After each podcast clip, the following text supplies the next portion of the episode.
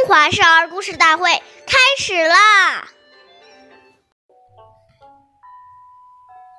朝起早，夜眠迟，老易至，惜此时。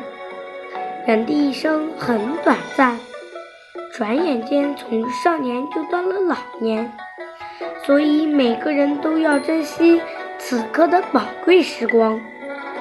岁月易流逝，故事永流传。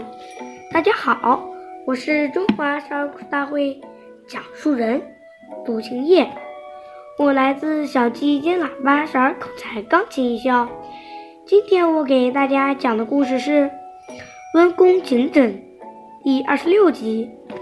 司马光是宋朝著名的政治家和文学家，后来人们又称他司马温公。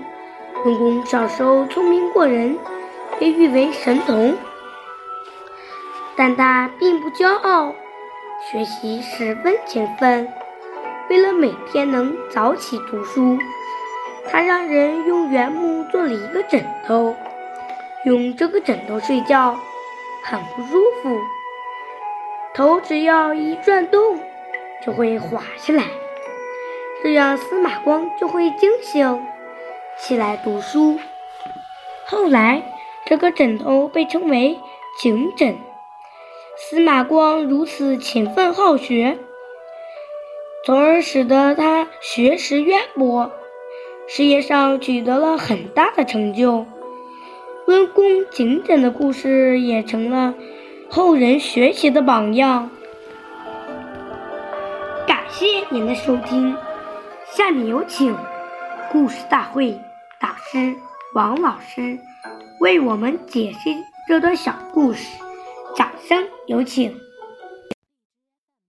好，听众朋友，大家好，我是王老师，我们来解读下面这个故事。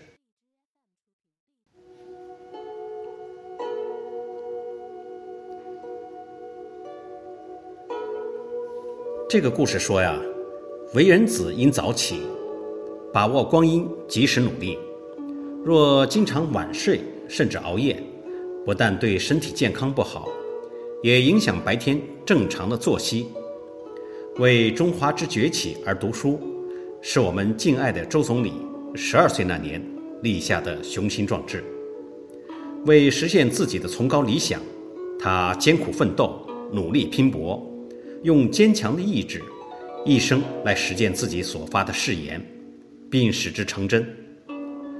正是因为周总理少年立大志、立长志，才使他的人生如此灿烂辉煌。所以王阳明先生说：“志不立，无以成事。”一个人没有立志，这一生不可能把事情做好。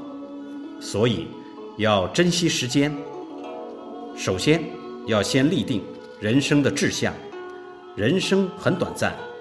我们利用这个短暂的生命，要对得起父母的养育之恩，要对得起兄弟姐妹的关照，要对得起成长过程中诸多长者的提携，要对得起国家对我们的诸多照顾。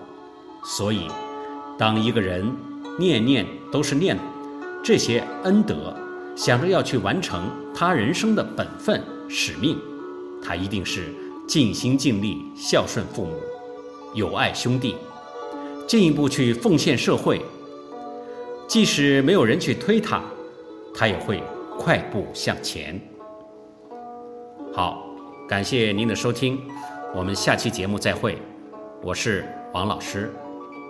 想参与讲故事的同学，请关注我们的微信号“微库全拼八六六九幺二五九”。